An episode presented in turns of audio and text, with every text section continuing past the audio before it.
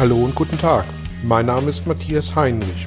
Ich helfe Menschen und Unternehmen seit 2010 mit Coachings und Seminaren über sich hinauszuwachsen.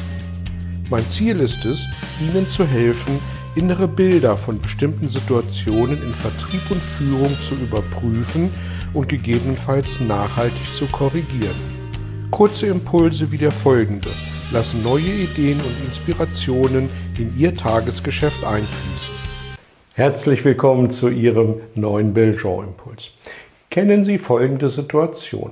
Sie wollen ein Kleidungsstück kaufen und sagen zum Verkäufer sowas wie, hm, das gefällt mir eigentlich ganz gut, nur das Muster, das ist mir etwas zu aufdringlich. Und was passiert erfahrungsgemäß daraufhin? Zwei mögliche Szenarien. Der Verkäufer wird Ihnen erklären, warum ausgerechnet dieses Muster ganz exzellent zu Ihnen passt und doch geradezu wie für sie gemacht ist. Oder der Verkäufer wird sie mit weiteren alternativen Mustervorschlägen überhäufen, sodass sie sich am Ende gar nicht mehr entscheiden können und überfordert ihr Vorgaben, ihr Vorhaben gegebenenfalls aufgeben. Drehen wir den Spieß jetzt mal um. Ein Kunde sagt zu Ihnen so etwas wie, naja, im Prinzip kann ich mir schon vorstellen, Ihr Produkt, Ihre Dienstleistung einzukaufen, nur sind Sie im Vergleich zum Wettbewerb noch zu teuer. Aha, eine typische Einkaufssituation, oder? Also rechtfertigen wir mal die Preise und finden uns gedanklich schon mit dem Nachlass ab, mit dem wir gerade noch leben können oder den wir vielleicht sogar eh schon eingepreist haben. Schauen wir uns den Dialog aber mal etwas näher an. Wir sagen beim Kauf eines Kleidungsstückes oder hören beim Erwerb unserer Dienstleistung etwas grundsätzlich Positives nach dem Motto, eigentlich gefällt es mir ganz gut. Und dies wird dann mit dem Nachsatz aber relativiert. Worauf konzentriert sich dann der Verkäufer immer und wie von Geisterhand gesteuert? Auf den Nachsatz, also das aber. Und hier wird jetzt argumentativ oder behauptend versucht, dem Kunden klarzumachen, warum er falsch liegt. Woher kommt dieser Automatismus? Als Verkäufer glauben wir naturgemäß, dass unser Angebot gut ist für den Kunden und daher fangen wir nun an, eben jenes das Angebot zu verteidigen. Wir haben ja schließlich einen Vor- oder Einwand gehört und daraufhin müssen wir den Kunden jetzt belehren, warum er sich irrt. Aber unser Gegenüber wird selten konsequent negativ und noch seltener konsequent positiv sein. Ein beim Kauf eher übliches Verhalten ist doch, ja, das leuchtet ein, aber. Denn je nachhaltiger oder teurer eine Kaufentscheidung ist, desto normaler ist es doch, sich auch mit den Alternativen des Nichtkaufens zu beschäftigen, nach dem Motto, was könnte ich denn mit dem Geld sonst noch anfangen oder was habe ich davon, wenn ich jetzt hier nicht kaufen. Reflektieren Sie sich selbst, wie Sie damit umgehen. Mit einem Kunden werden wir ein Streitgespräch eher nicht gewinnen. Warum also konzentrieren wir uns beim Zuhören nicht auf das Positive, was wir auch gehört haben? Das führt nämlich meistens zum Ziel. Zunächst zwingt uns doch niemand auf das Negative einzugehen und unser Recht zu fertigen, warum doch?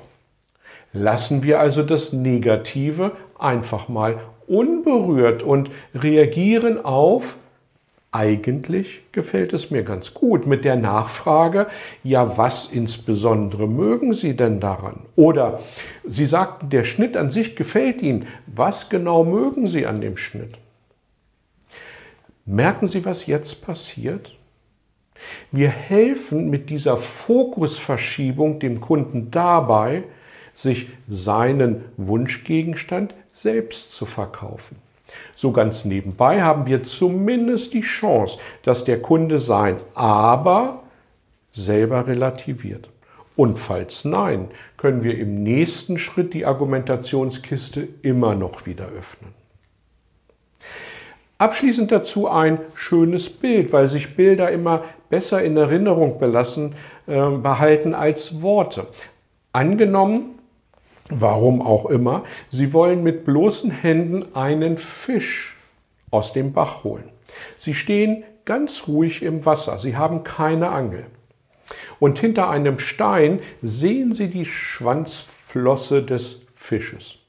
Sie fixieren mit ihren Augen den Stein und die Schwanzflosse und bewegen sich ganz langsam auf ihn, den Stein und den Fisch zu. Und da bemerken Sie, dass ein abgebrochener Ast vorbeischwimmt. Ganz ruhig bleiben Sie stehen, schauen dem Ast nach, bis er schließlich vom Wasser weggetragen aus Ihrem Blickfeld verschwindet. Der Fisch scheint immer noch da zu sein. Sie kommen ganz langsam immer näher. Und da kommt schon wieder etwas auf dem Wasser angeschwommen, dieses Mal eine leere, rostige Bierdose. Sie lassen auch diese ruhig vorbeischwimmen und der Fisch liegt immer noch hinter dem Stein. Und dann kommt noch, sorry, jetzt wird es ein bisschen eklig, eine tote Katze auf dem Wasser daher. Sie aber stehen regungslos vor dem Stein, hoffend, dass der Fisch durch den Anblick der Katze nicht erschreckt und entweicht.